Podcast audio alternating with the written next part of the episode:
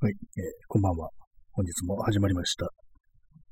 7月19日、6日の、えー放送です。23時1分です。本日も30分やっていきたいと思います。今日あれですね、あのーすごく暑い一日だったと。まあ、昨日も暑かったんですけども、まあ、毎日暑いんですけどもね、そもそも。毎日暑いんですけども、それでもあの梅雨よりはマシかななんていうことを毎回思います。というのも私、あの、本当あれなんですよね、普通に気温が上がるよりも、湿度が高い方の方がしんどいんですよね。今30度以下でも湿度がね、100%とかのよりは、今30度超えてても、湿度が低い方がマシっていう、まあそういう人間なんですよね。やっぱりこう、それ、かいた汗が乾かないっていうのが一番こうしんどいんですよね。よくあの人間の体温下げるのは気化熱って言って、まあ、汗がなんで出るかっていうと、気化熱でこう体温を下げるためだなんていうふうに言いますけども、湿度が高いと、その、かいた汗がね、こう、乾燥することによって、まあ、こう、皮膚から、表面から熱を奪って、こう、下がるということになってるんですけども、湿度が高いと、それがね、こう、汗が乾くということがないので、ただただ不快である、暑いっていうね、そういう風になってしまうんで、やっぱそれがね、一番自分は嫌いですね。というま感じで、まあ季節のね、トークから始まりましたけれども、今日一日皆様いかがお過ごしでしたでしょうか？なんかね、こう、刻一刻とこう、災害が近寄っていてるようなね、なんかそういう気分でね、こう過ごしておりますけどもね、まあ災害っていうのはもう、あれなんですけども、災害というか、人災ですよね。東京オリンピックというね、とつも、とてつもないこう人災がこう、近づいてきてるなんていうね、ことを思うんですけども、はい、えー、ちょっと一瞬目としますね。はい、えー戻りました。ということでね、なんかこう、来週、来週金曜なんですよね。でもね、確か22日からあの連休になると、4連休っていうことで、まあ、あれでしょうね、あの、東京オリンピックに合わせてそういうふうにこう、休みしたのかななんていうふうに思うんですけども、どうなんですかね。まあそうでしょうね。でも合わせてんでしょうね。なんか、どうなるんですかね。シンプルにこれどうなんだよ、これっていう感じですけども、だんだんだんだんと近づいてきてるんですけども、ね、まあ、やめろとしかね、言いようがないですね、本当に。こうあのね、街の様子とかね、これちょっとどうなってるのかっていうのを見てみたいですけども、まあ会場、開催地の近くとか、なんかこう、ね、こう道が、道路が封鎖されてたりとか、そういう感じで結構いつもと変わってるなんていうことを聞きますのでね、ちょっとそういうのを見てみようかなって思う時もあるんですけどもね、どうなんですかね。ちょっと明日あたりね、少し街の様子ってものを見ていこうかななんていうふうに、見に行こうかななんていうふうにちょっと思ってますね。まあそんな毎日ですけども、いかがお過ごしでしょうか。結局、梅雨がなんか明けたんですかね。オリンピック前に梅雨が明けるってなると、やっぱこう、当初のね、こう、予定通り、こうね、国書の中行われるっていうことになりますけどもね。国書の中行われるわけだし、あの、トライアスロン会場の水があのね、雲国祭というね、そういうのありますけども、結局そのままになりますよね。なんか未だになんか、もう来週スタートすんなりまだ雲国せぞみたいなんで、なんかそういう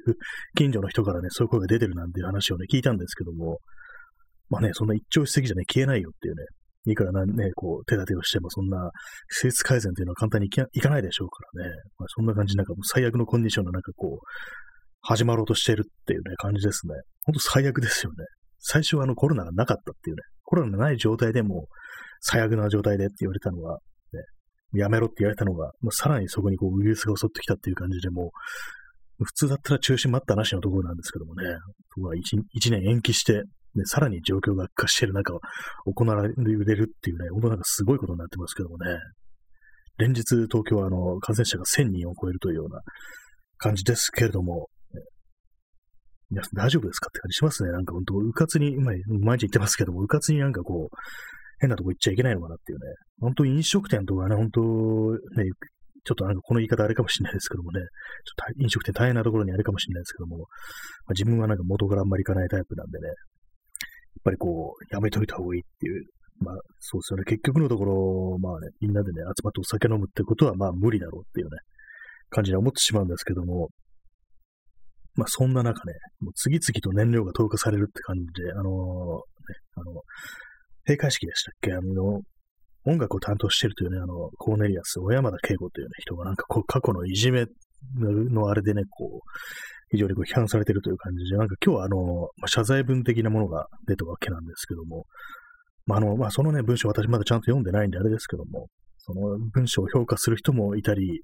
あるいはね、まあ、結局のところね、その音楽やめるっていうね、その五輪で音楽担当するのやめるとは言ってないわけだし、こんなの安全になってないっていうね。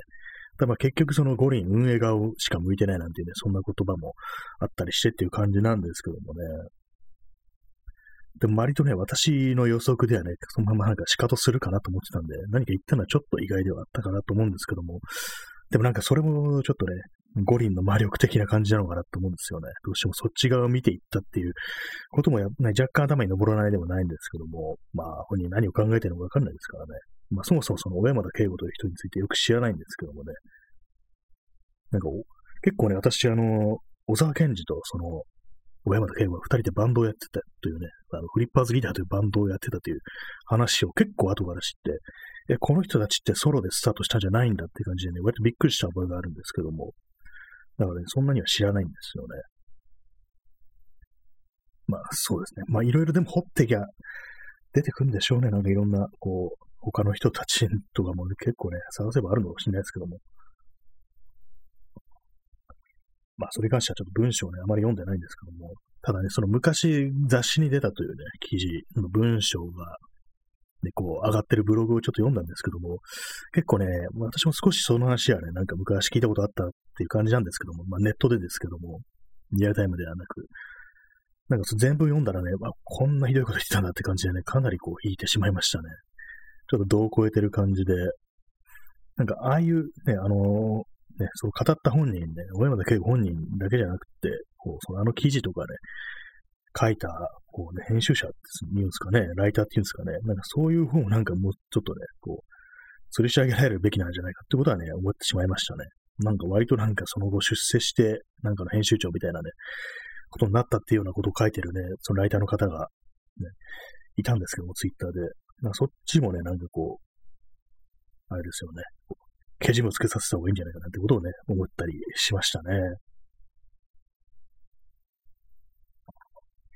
えー、インスタントコーヒー飲んでいます。今日は2杯目ですね。最近ちょっと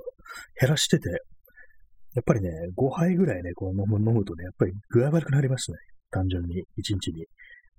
えー、くじだるりさん、小指。やっぱりそれですかね。ちょっと指を、ね、詰めてもらってね。円弧とかなんか言いますけどもね。なんで円弧って言うんだろうって思いますね。あの小指のことを。指を詰めていただくっていうね。指を詰め詰めるというシーンとなると、私、あの、ブラックレインの松田優作をね、思い出しますね。小指を詰めるシーン確かありましたよね。終盤の方で、こう、なんか組長、ヤクザのね、親分みたいなの前で指を詰めてっていうシーンがあったと思うんですけども、結構あの、ブラックレインって有名ですけども、私あの、テレビでやった時、一回だけね、さらっとしか見てないんで、内容とかまあ覚えてないですね。えー、クジダルイさん、あのシーンで汗が吹き出るのがリアルですね。あ、そう出てた気がしますね。油汗みたいのが、こうね、ブルブル震えながら油汗みたいのが、ね、出てたような記憶があります。なんでね、ちょっと覚えてるかっていうと、去年ぐらいにね、たまたま YouTube で見たんですよね。その松江作の指詰めシーンの動画を。なんでね、少し覚えてるんですけども、やっぱりね、あの、なんかよくね、指とかね、ああいうも切るシーンで思うんですけども、なかなかあの、骨切るの多分難しいですよね。多分あの、関節のね、こう、つなぎ目を狙ってるのかなと思うんですけども、なかなかね、あの、やっぱりその、切断シーンっていうんですかね、ああいうも見るとそんなにスパッと骨切れんよな、みたいなことを思うんですよね。だからちょっとね、怖い話になりますけど、グロい話になりますけども、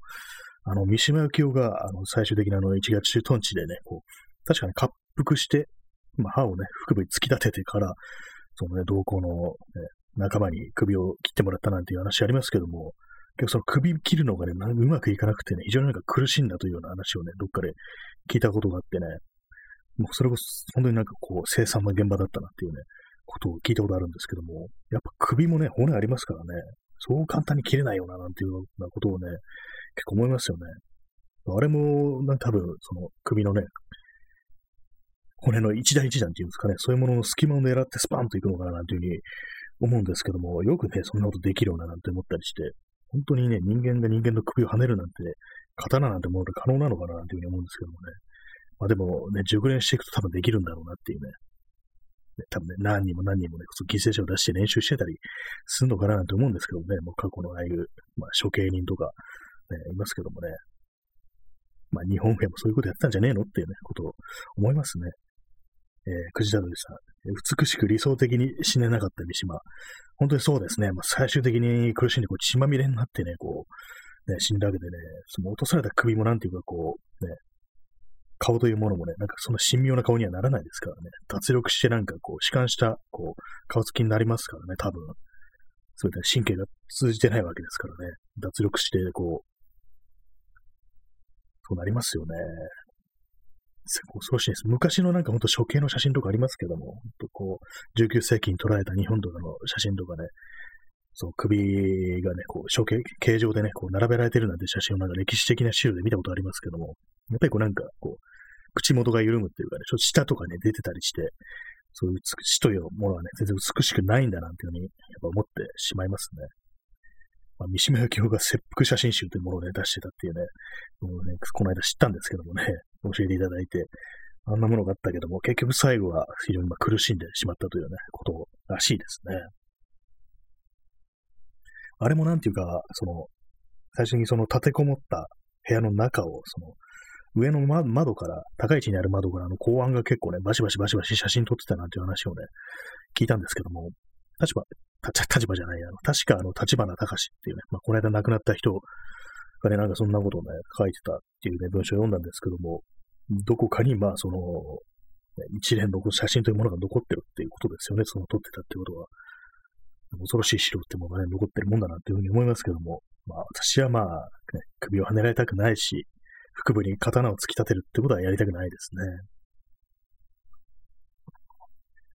あんまりね、こう話してるなんか死に方とかね、そういう話になってしまうのでね。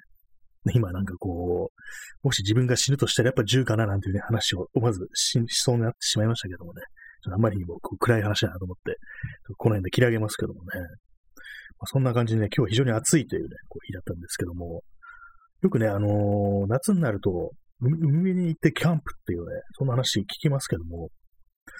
あれね、暑いですよね、絶対。夏ってね、基本的に暑いですよね。どう、どうしてるんですかね？あの、夏場とかキャンプする人の好きな人ってのはどうしてるんですかね？サマーキャンプする人。やっぱりあの、まあ、涼しい地方に行くか、あとはまあ、標高の高いところに行く、山に行くっていうね、そういうのあると思うんですけども、やっぱ海辺でね、なんかキャンプってね、絶対なんか苦しむっていうね、そういう気がするんですけども、でも私ね、結構幼い頃ね、一回その海辺のキャンプというものをやったことあるんですよね、家族と。でその時ね、やっぱね、暑かったですね、普通に。暑くてね、眠れないっていうね、感じだったことをね、思い出すんですよね。あんまりね、こう、私、こう、寝る環境というものがね、こう、前ワイルドなのがね、その耐えられない感じでね、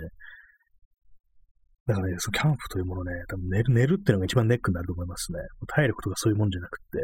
ね、睡眠、ちゃんとした睡眠が取れないっていうね、そういうの非常になんかこう、思うんですけども、まあね、夏は暑いって言いますけども、冬ね、冬山登山する人ってね、すごく寒い中、多分あの、寝袋とか入って、ね、こう、耐えるっていうような話を聞くんですけども、結構ね、あの、谷口二郎のね、登山の漫画とか、あの、神々のいただきとかね、K だとかね、アルファベットの K ですね。まあ、そういういろいろ三角漫画がね、谷口二郎あるんですけども、やっぱね、その中でこう、冬山でね、こう遭難しそうになってやり過ごすっていうシーンで、本当になんか全身をなんかね、こう、刺されてるようなね、痛みが走る寒さっていうような表現をしてて、そんな中でね、絶対なんか熟睡とかできないですからね。やっぱりああいうのも多分、ね、半睡程度のね、本当に、こう、ろくに眠れないような状態でやっぱ一日過ごしてる、一日っていうかね、こう、やり過ごして、なんとか少しだけでも体力を回復させるっていうね、まあそういう感じになると思うんですけども、おそらく。普通の眠りとは違うっていうものなのかなと思うんですけども、やっぱりね、こう、ちゃんとした睡眠が取れないっていうのが一番人間、こう、害があるっていうようなことは思いますね。私も結構、最近っていうかね、ここ数年はなんかこう、中途覚醒っていうものがね、結構あったりして、で、まあそういう感じでね、割となんか5時間ぐらいでね、こう、目が覚めちゃうってことが多いんですよ。まあ4時間5時間で。でもそこからまあ眠れなくなってっていう感じで、でまあこれが悪い癖なんですけども、スマートフォンでね、なんかツイッターとかを見てしまうっていうのが、まあまああるんで、まあそうするとね、一層眠れないですよね。でまあそれでなんかこう、ぼんやりした感じで一日過ごすってことが結構ね、あったんですけども、最近は結構あの、まあ起きてしまうのは起きてしまうんですけども、ね、結局中途覚醒することには変わりないんですけども、そこでまあ起きたら、あの、うつ伏せになるっていうようなことをやってますね。まあ、これ、ちょっと2回目だけですけど、話すの。うつ伏せになると不思議とちょっとね、その眠りやすくなる、入眠しやすくなるっていうのがね、あるんですよね、不思議と。まあ、具体的にどうなるかっていうと、こう、まあ、うつ伏せになって、顔は右を向くんですよ。右を向いてね、横を向いて、で、手は、こう、なんていうんですかね、こう、頭の横ぐらいに置くんですよね。で、その手の下に、右腕の下に、こう枕をね、置いて、ちょっとね、まあ、簡易抱き枕みたいな感じですかね。なんかそんな感じにして、こう、寝るんですよね。そうするとね、若干こう、その一度起きてしまっても、また眠るということがやりやすいような気がします。そこであのね、仰向けとかだったり、まあ、横向きで寝たりすると、全然眠れないっていう感じなんですけども、これがあの、うつ伏せだと不思議にこういけるっていうような、そういうのあるんですよね。もしね、こう中途覚醒してそこから眠れなくて困ってるという方がいたら、こう、試してみてくださいというね、そんな話でございましたけども。まあね、こういうふうにあのインスタントコーヒーをね、飲みまくるっていうのも良くないんだと思いますけどもね。やっぱりこう、で、まあ、年を取るにつれて睡眠時間というものは短くなるなんて言いますけどもね、まあ、老人とかなんかね、かなりね、こう、早いなんて言いますけども、私のね、祖母とかがね、なんか昔ね、あの、1時に起きてたっていうのありましたね。1時はね、夜中、ただの夜中だよって感じですけども、ちょっと早起きにも程があるぞって感じですけどもね、普通にね、なんかあの、まあ、多分ね、8時とかね、9時ぐらい寝て、1時に起きるっていうね、それは早すぎないしないかみたいなね、ことをね、感じたことがありますか、ありますね。まあ、そんな感じで、まあ、まだ、ね、こう、元気、元気かどうかはちょっと微妙ですけども、まだ、ね、存命です。私の祖母は。っていうね、感じですけども。まあ、結構長いこと会えてないですけどもね、まあ、このコロナ禍ということでね、まあ、そういう感じなんですけども、まあ、老人になると眠らなくなるというね、そんな話でございました。まあでもあの、あれですよね、本当にこう、暑くなると、特にあの、たくさんのね、これ人が集まってるね、まあ、仕事場だとかね、学校だとかそういうところって結構あの、寒がりの人と暑がりの人が両方いるってなると結構困りもんですよね。よくある話話ですけど、まあ、女性とかは割となんかね、寒さに敏感であるなんていうふうに言いますけども、ね、男、男性は割とね、こう暑がりのが、ね、まあまあいるってことで、その辺のバランスを取るのが非常に難しいなと思うんですけど、あれなんか本当にこう解決策がないですね、本当に。双方のね、言い分で物があったりしてね、まあ、外回りなんかで帰ってくるとね、こっちはもう暑くて仕方ないんだから冷房の温度下げてくれよなんていうのを言ったりして、でまあ、中にいる人がね、こう、じっとしてるわけだからね、それもあとずっとね、風が当たったりしてね、どんどん冷えてくるなんていうのがあったりしてね、なかなか難しいんですけどもね。まあ、こんな話をしちゃもどうしようもないんですけどもね。まあ、でも、これ以上ね、どんどんどんどん気温が上がっていったらって考えると怖いですね。どうなんですかね。結構、よくね、よくねっていうか、たまに聞くのが、あの、まあ、温暖化温暖化と言いますけども、結構あの、昔の、中世ぐらいの時代のね、こう、地球っていうのは結構暑かったって話を、たまに聞くんですけども、どうなんですかね。あの、平安時代とかはね、割に暑かったなんてね、こう、話を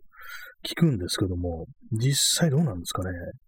昔ね、エアコンないのにね、今ぐらいね、暑かったりしたらね、ちょっとどうなってしまうなってことをね、少し思うんですけども、怖いですね、そうなったら。地球がね、冷え込むのも怖いですけども、暑くなるのも怖いですね。まあ、氷河期なんてものが、7万5千万年に前に、7万5千年前にあったみたいですけどもね、いずれにせよ、ちょっとね、勘弁してくれよと思いつつ、結局でもなんかこの気候変動って避けられないのかなというふうに思ったりはしますね。なんかあまりこう知らないのに結構適当な感じでね、これ言ってますけどもね。まあ、今日暑かったというところから、えー、無理やりお話を広げているね、第今日はなんだろ、67回目かな ?68 回目かもしれないです。まあ、そのぐらいのね、放送なんですけどもね。え今日の、今のところね、まあ、5月半ばからずっと続けているというような感じでお送りしております。ね、まだ、まだポッドキャストは録音してないという。本当あれなんですよね。ネタがないっていうのがね、こう、く癖になる点ですけども、本当にまあ、あんまこう、話すことがね、あまりね、一定の話題というものが、ね、あんまなくなってきましたね。だからこっちでなんか取り留めもない話をしてるから、ポッドキャストの方はちょっとテーマを、ね、こう決めて喋ろうなんていうね、ちょっとそういう感じで変な、こう、なんですかね、こう、気構えみたいなのがね、こう、出てきてしまってるのかなっていうふうに思うんですけども、ちょっと座り直しますね。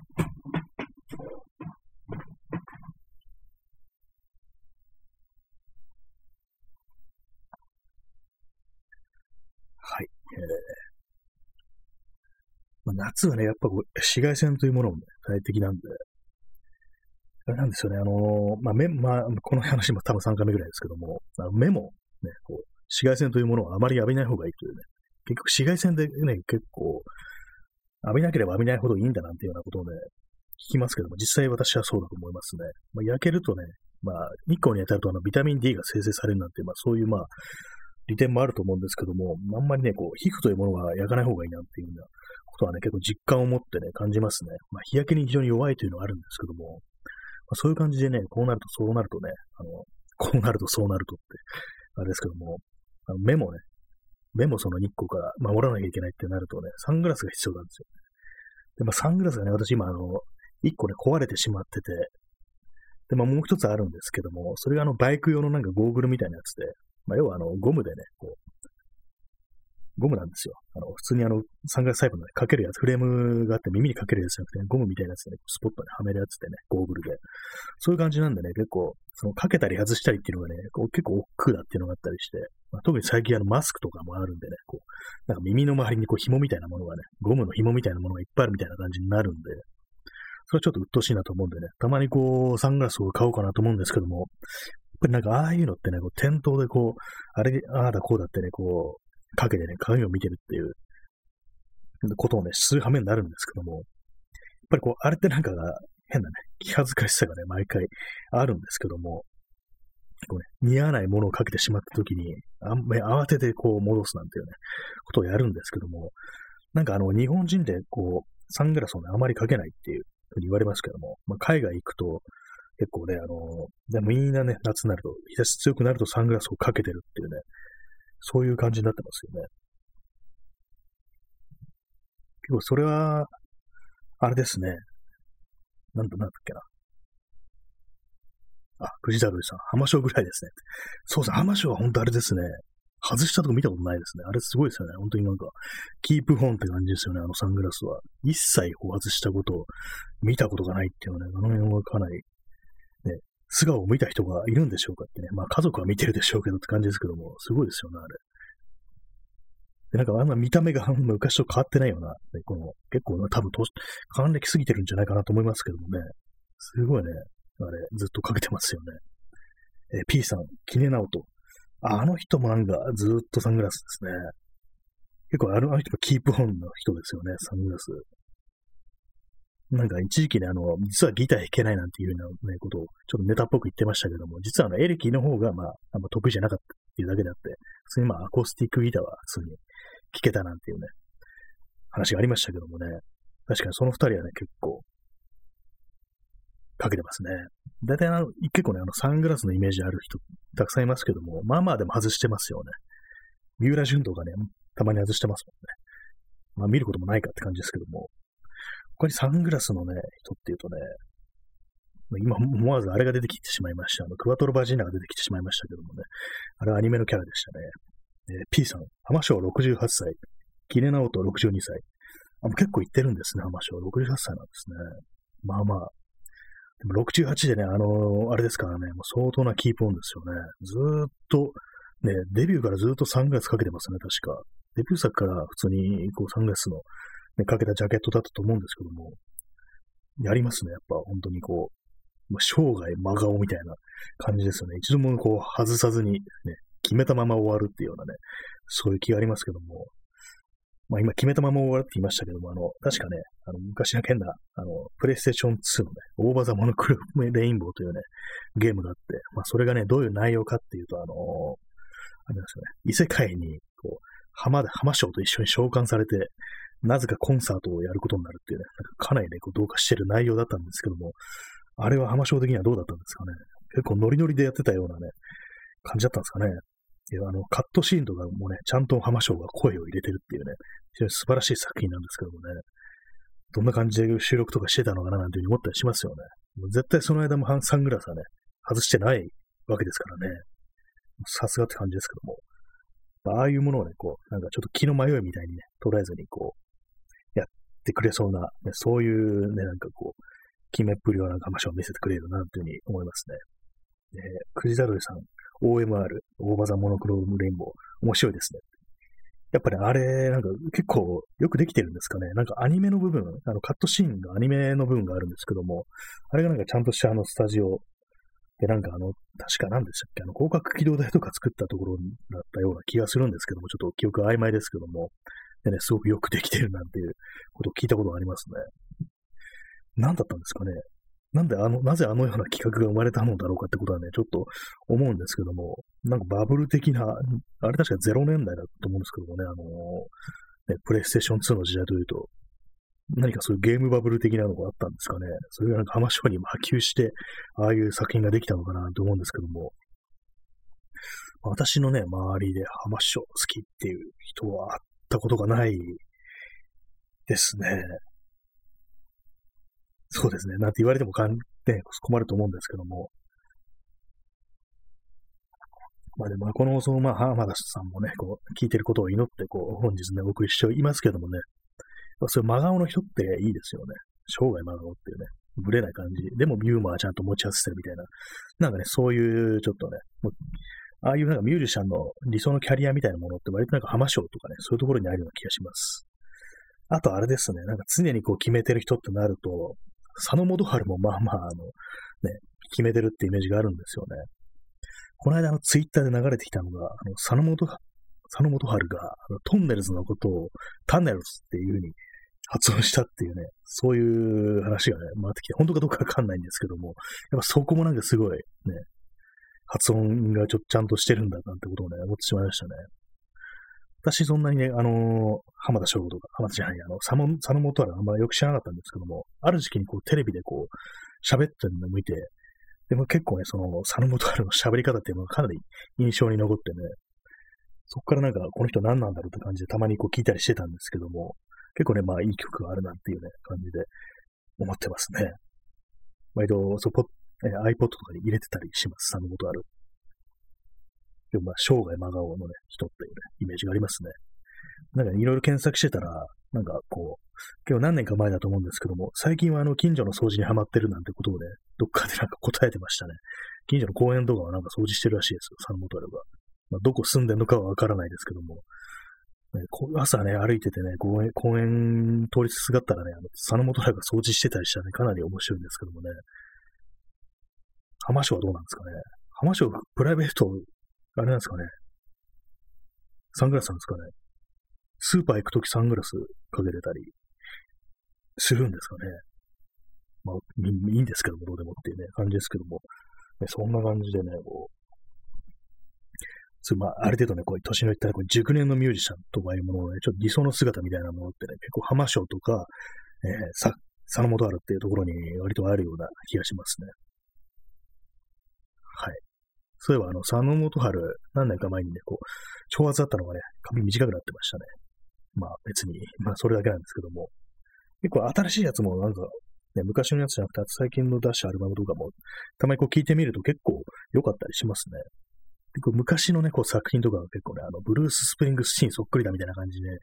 ちょっとなんかネタにされるところあるんですけども、なんか私がね、あれ聞くと、私は結構ブルース・スプリングスティン好きなんですけども、聞いてもね、なんか、パクってなとかじゃなくて、あ、本当好きなんだな、みたいなね、なんかそういう感じのことを思ってね、割となんか好感を持てるっていうのあるんですよね、そっくりな曲とかがあっても。あ、これこれこういうのやりたいんだな、なんていうね、そんなことを、その、ね、思ったりするんですよね。これいいよねっていうね。ブルースイングシングあの曲いいよね、みたいな感じでね、結構なんか、その、普通になんか聞いたりしますね。まあ、そっくりだな、なんていうふうに思いつつね、なんかこう、違う風に多分作ることもできるけども、あまりにも好きすぎてそっちに寄せてってしまうような、なんかそういうところがね、ちょっと愛みたいなものが見えるっていうんですかね。それがなんかこう、結構ね、その、佐野モタルというね、存在に対して結構好感を持ってるっていうようなところなんですよね。まあ、全部ね、その全部のアルバム聴いてるとかね、そんな感じじゃないんですけども、ね、ちょくちょく、ね、Spotify とかで聴いてるっていうね、感じなんですけども、割に私は好きな、ね、こう、ベテランのミュージシャンという、そういう感じですね。まあ、そんな感じで今日はね、こういろいろ話してきました。暑いという話とね、浜松の話、サングラスの話でしたね。まあ、そんな感じで本日この辺りで終わりたいと思います。それでは、さようなら。